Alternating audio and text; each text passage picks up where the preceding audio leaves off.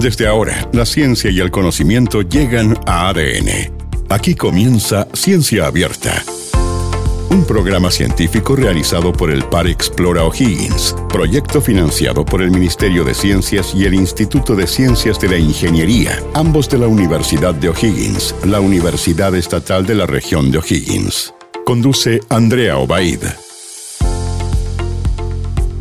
Hola a todos y todas, ¿cómo están? Muy bienvenidos y bienvenidas como siempre a este nuevo capítulo de Ciencia Abierta, este programa científico que es realizado por el Par Explora O'Higgins, un proyecto financiado por el Ministerio de Ciencia, Tecnología, Conocimiento e Innovación y por supuesto con toda la producción del Instituto de Ciencias de la Ingeniería, ambos de la Universidad de O'Higgins y la Universidad Estatal también de O'Higgins bueno, estamos hablando de inteligencia artificial. Ha sido súper interesante, ¿no? Abordar todas las aristas de esta gran temática y donde también hemos tenido mucho feedback de las personas que nos escuchan a través de ADN y por supuesto a través de ADN.cl, nuestro podcast, para eh, hablar ¿no? de el impacto que puede tener en nuestras vidas, en los sectores productivos, en la ética, en la sociedad. Y hoy día queremos hablar cómo afecta en áreas como la economía, lo social, la tecnología, la innovación, la ecología también. Queremos profundizar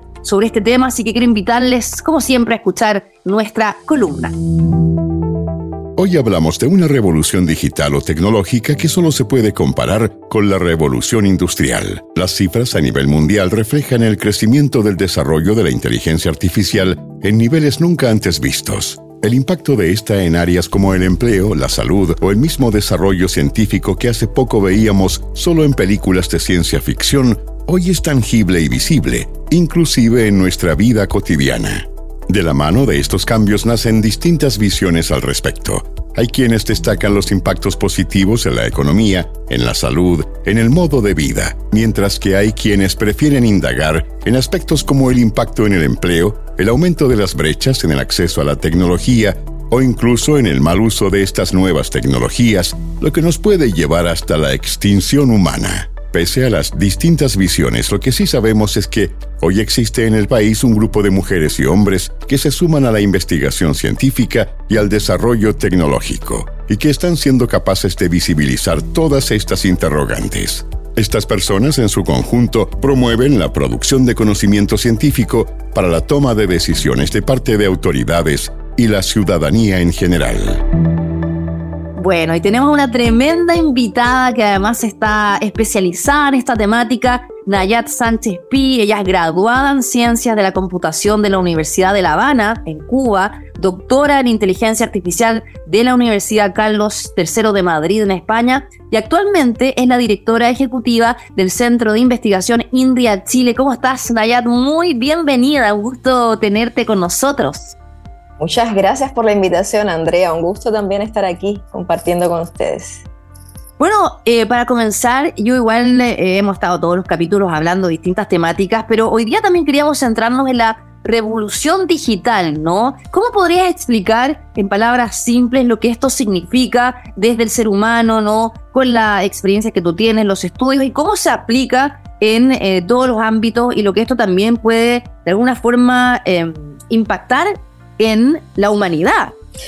Bueno, eh, la revolución digital es un gran tema, ¿no? O sea, se conoce en el fondo también como la tercera revolución industrial, ¿no? Eh, y en el fondo vino a añadirse a, tecnologías que ya conocíamos, ¿no? A tecnologías ya que eran más analógicas, eh, mecánicas, electrónicas, etcétera, ¿no? Y se inició esta revolución digital cuando se inventó el transistor, hace mucho tiempo, en el año 47, 1947, pero siguió también con la creación de Internet, con las computadoras digitales, con el mantenimiento de los registros digitales, se pasó de la fotografía analógica a la digital, del cine analógico a digital, de la televisión analógica a digital, del correo tradicional que conocemos y el fax también al email de los teléfonos fijos a los teléfonos móviles, de la radio analógica a la radio digital y después a los podcasting, ¿no? Así que ha sido una revolución eh, muy amplia, ¿no? Efectivamente, que hemos también visto reflejado en nuestro día a día con tecnologías que también hemos adoptado y que hacen parte también de nuestra vida, ¿no? Eh, porque ha cambiado podemos decir así, radicalmente en la forma en que, nosotros las personas también interactuamos, ¿ya? Eh, también con la tecnología, efectivamente. Y muy rápido. Además, todo súper rápido, como en los últimos 50 años ha pasado, como casi todo. Y, sobre esa revolución digital, ¿no? ¿Cuál es eh, la relevancia que tiene la inteligencia artificial? Efectivamente, porque después de la tercera eh, revolución esta industrial, ¿no? que se desencadena con la Internet, con la Internet móvil, y ha sido como la base para que surja esta cuarta revolución industrial, que es entonces ya cuando viene y se despliega, le podemos decir así, la inteligencia artificial y que se convierte entonces en este pilar, ¿no? que se ha convertido de alguna manera en, una tecnología ¿no? Eh, de transformación con este enorme potencial, con beneficios, impactos sociales, económicos para los países, la regiones, para las personas también, pero también cambiando profundamente la forma en que interactuamos, en que vivimos, en que trabajamos, en que aprendemos, en que entendemos el conocimiento, en que nos comunicamos, ¿no? Así que efectivamente este, este que ha sido la base de la revolución digital, esta, esta cuarta revolución industrial eh, se sustenta bajo el pilar este de, la inteligencia artificial y, con todas las aplicaciones de manera transversal. Bueno, hablando de aplicaciones, eh, ¿qué es lo que ustedes hacen en INRIA, no? Eh, y que claramente nos puedas contar sobre los distintos desarrollos que tienen en inteligencia artificial y que están haciendo en el aporte a nuestro país. Bueno, las aplicaciones de la inteligencia artificial son de propósito transversal, ¿no? Eh, efectivamente, y, tanto aplicadas a sector privado como a sector público, ¿no? Eh, no sé, desde salud, minería, desde educación o desde áreas más industriales, no sé, la minería, eh, la banca, retail o qué sé yo, la astronomía, ¿no? Pero en INRIA, o sea, bueno, INRIA, que es el Centro Instituto Nacional Francés de Ciencias y Tecnologías Digitales, eh, bueno, nosotros hacemos ciencias digitales, pero dentro de las ciencias digitales, o sea, tenemos un énfasis especial en inteligencia artificial y en todo lo que llamamos inteligencia artificial para el bien, o sea, AI for good, ¿ya? Para el ser humano, para la sociedad, pero también para el planeta.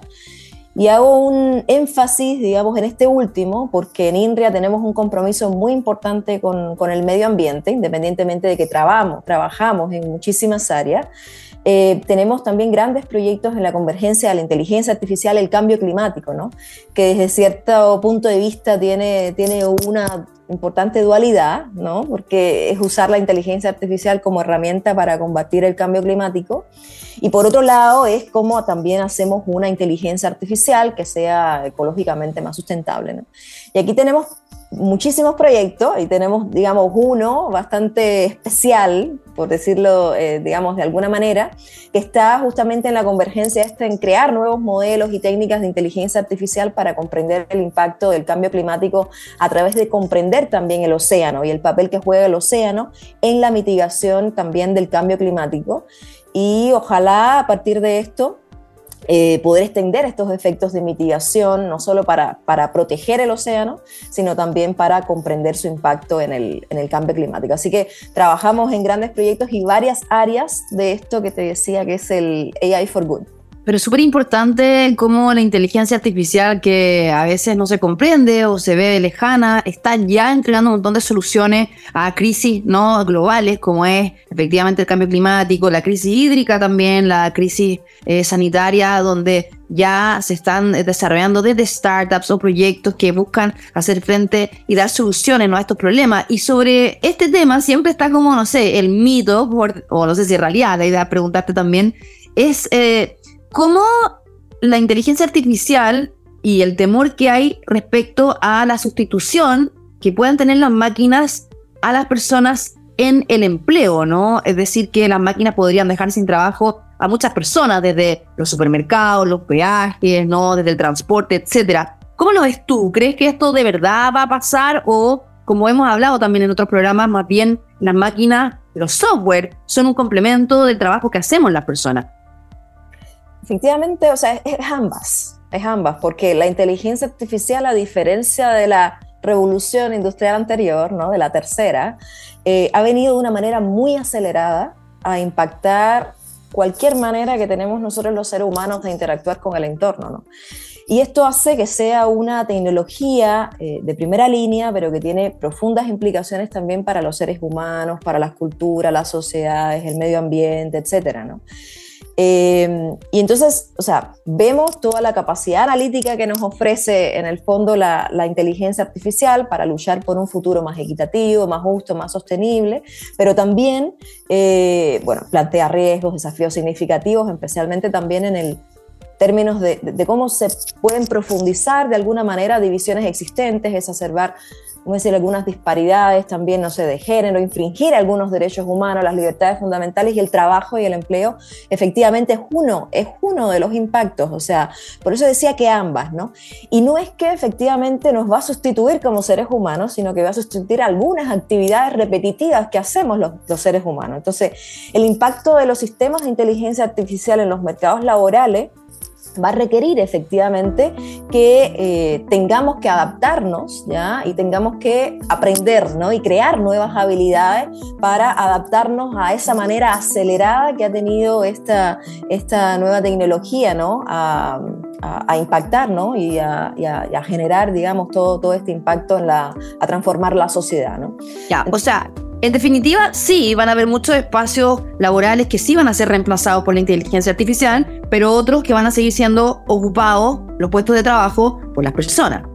Efectivamente, y ahí los espacios donde eh, se hace necesario no solo la verificación, los espacios donde se hace falta, por ejemplo, la supervisión, los espacios donde hace falta la creatividad humana, en todos esos espacios efectivamente el humano va, a estar presente. De hecho, en, inteligencia artificial ahora, digamos, hay, hay, una tendencia bastante reciente que es a trabajar en una inteligencia artificial responsable. Y responsable quiere decir, entre otras cosas, que preserve no solo al humano en el centro, sino al planeta, podemos decir también en el centro, pero también con términos de, eh, bueno, de confianza, garantizando la confianza, la gobernanza, digamos, de los datos, el empleo, la supervisión humana, los sesgos, la privacidad, la seguridad, la sostenibilidad, ¿no? Digamos, todo esto hace parte de, de esto que llamamos inteligencia artificial responsable.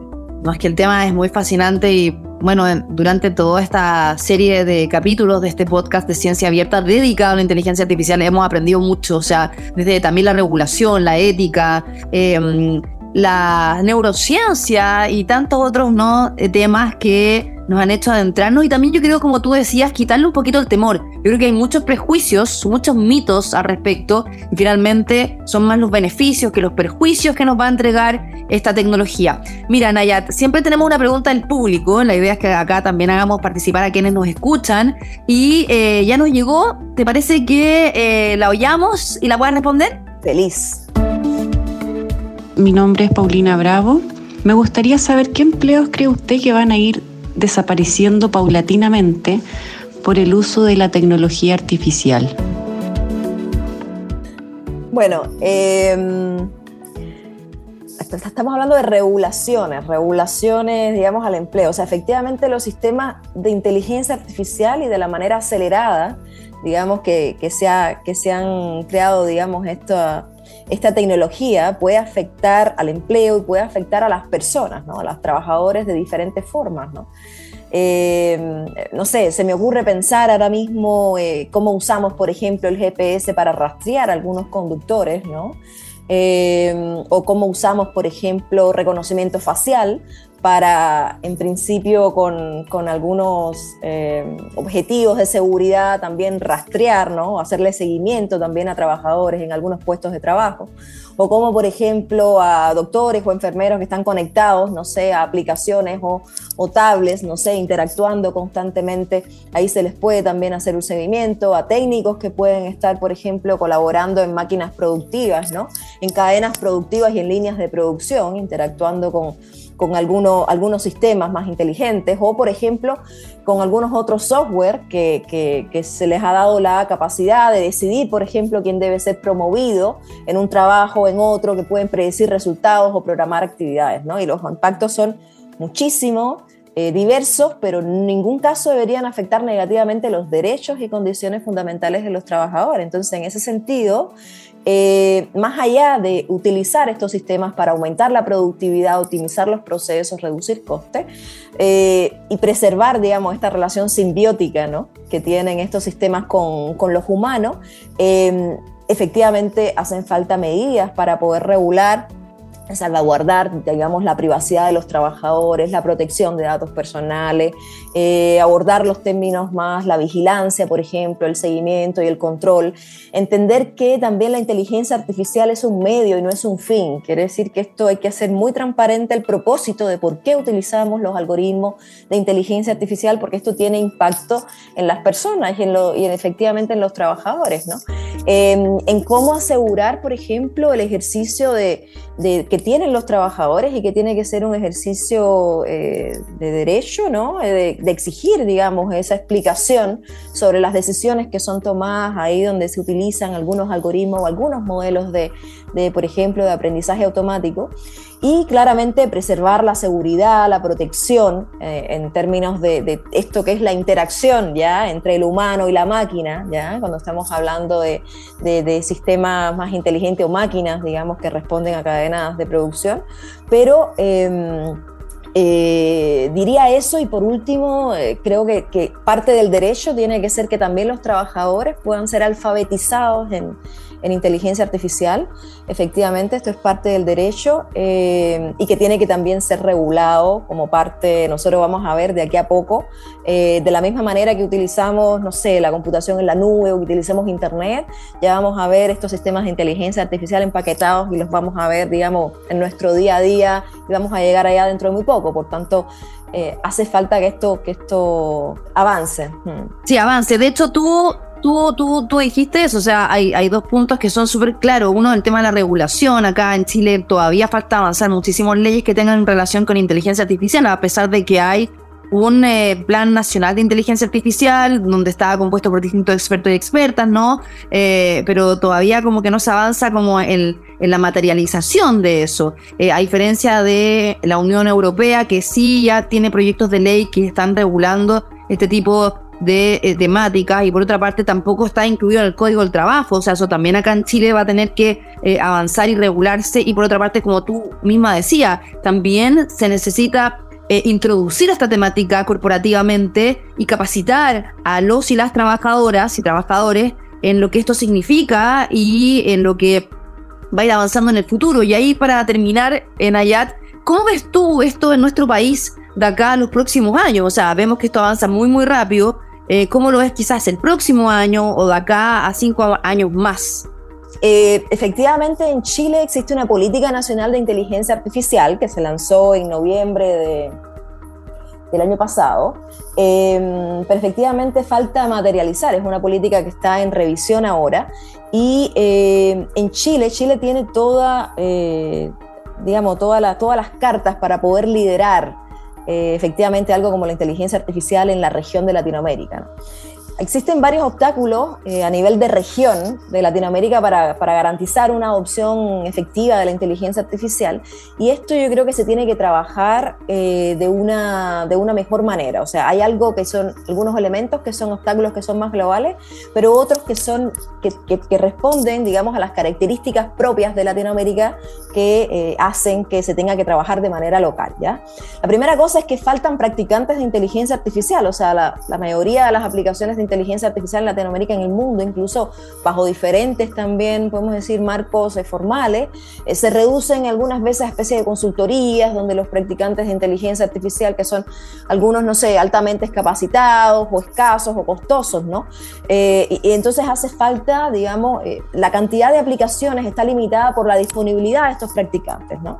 Entonces a esto se, se suma también la fuga de cerebros, o sea, eh, nosotros estamos viviendo y Chile está viviendo como efectivamente eh, incluso ya hay, bueno, las grandes empresas ¿no? están, están captando eh, los talentos, entonces no solo hay que generar y formar talento, hay que retener talento. ¿ya? En América Latina, principalmente en Chile, tiene que, que plantearse efectivamente cómo poder retener ese talento y cómo crear mecanismos para que esto suceda. No basta solo formarlo, no basta solo crear becas, digamos, labelizadas con, con, inteligencia artificial y con estos tópicos, sino también hay que crear mecanismos para retenerlos e insertarlos en el sector productivo en Chile. Muy, muy buen punto ese, porque de verdad hay un éxodo de talento y quizás tampoco se reconocen tantos talentos. Ahí también eh, eh, pasamos a otro punto y ya tenemos que ir eh, terminando, porque se nos pasa así el tiempo volando, pero tiene que ver con la formación, ¿no? Efectivamente, la formación es otro, es, otro, es otro tema que es no menor. O sea, porque tú solo, no solo tienes que crear e introducir una gama de amplias habilidades que son básicas, que son interdisciplinarias a todos los niveles educativos, eh, pero también tienes que crear otro tipo de habilidades, como por ejemplo aprender a aprender, a comunicar, al pensamiento crítico, el trabajo en equipo, la empatía, la capacidad de transferir conocimiento propio a otros dominios, eso, que es algo que pareciera que no es específico de la inteligencia artificial, es algo muy importante para algo que tiene efectivamente una naturaleza completamente transdisciplinar, ¿no? Así que ahí, ahí efectivamente se necesitan esfuerzos y se deben promover enfoques de enseñanza y de aprendizaje también basados también en proyectos que son específicos para inteligencia eh, artificial. De todas maneras, y muy interesante toda la conversación. De hecho, hemos aprendido mucho. Acá nos han llegado hartos comentarios a través de las redes sociales del Par Explora O'Higgins, que es arroba explora O'Higgins, eh, y además eh, a través de la página web que es uoh.cl, donde además aprovecho de comentarle a quienes nos escuchen que están todas las ofertas de carrera y postítulos de la Universidad O'Higgins y que también hay muchas que están asociadas a la tecnología. Eh, Nayat, eh, para ir cerrando el programa, cada invitado o invitada tiene la posibilidad de pedir una canción que le guste, a lo mejor que tiene que ver con el tema o no. ¿Hay alguna que te gustaría escuchar para ya eh, ir cerrando nuestro capítulo tan entretenido? Hombre, yo creo que, en concordancia un poco con, esa motivación, digamos, que tenemos de poner la tecnología al servicio del planeta, em, se me ocurre Despite Repeated Warnings de Paul McCartney, es una canción, sí, de un rock progresivo, muy larga, ¿no? De siete minutos, que empieza parecida a Hey Jude, ¿no? Eh, pero que efectivamente donde, donde, donde Paul lamenta, digamos, cómo, cómo, los gobiernos, las industrias, ¿no? Se ha ignorado, digamos, este tema del cambio climático durante décadas. Así que yo creo que es muy atingente. Buenísimo, y te quiero agradecer, Nayat Sánchez Pi, em, como les decíamos, es la directora ejecutiva del Centro de Investigación INRIA Chile, además experta en inteligencia artificial. Gracias por haber estado hoy día con nosotros aquí en Ciencia Abierta, este podcast eh, eh, realizado por el Par Explora O'Higgins y el Instituto de Ingeniería de la Universidad Estatal de O'Higgins, también nuestro programa aquí en eh, ADN. Así que te mando un abrazo muy, pero muy grande. Muchas gracias, feliz de haber participado. Un abrazo.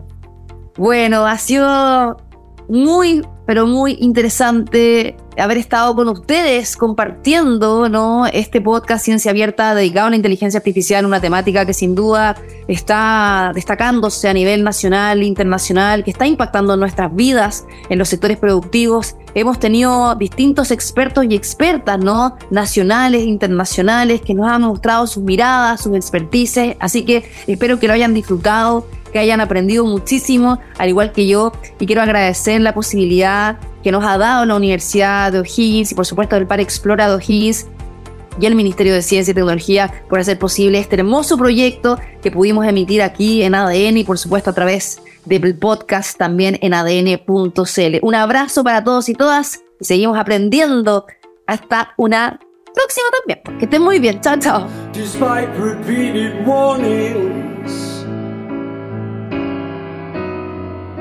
Of dangers up ahead. The captain won't be listening to what's being said. He feels that there's a good chance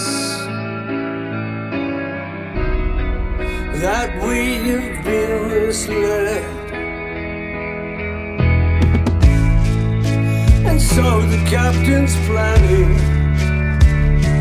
to steer ahead.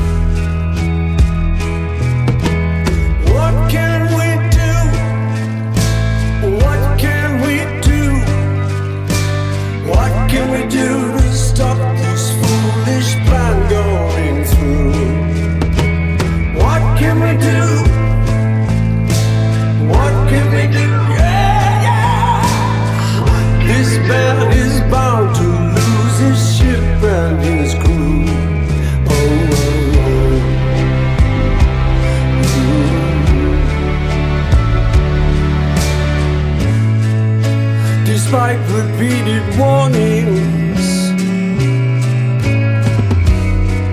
from those who want to know. Well, he's got his own agenda, and so he'll go. Those who shout the loudest may not always be the smartest, but they have their proudest moments right before they fall. Red sky in the morning doesn't ever seem to face him, but a sailor's warning signal should concern us all. Whoa, whoa.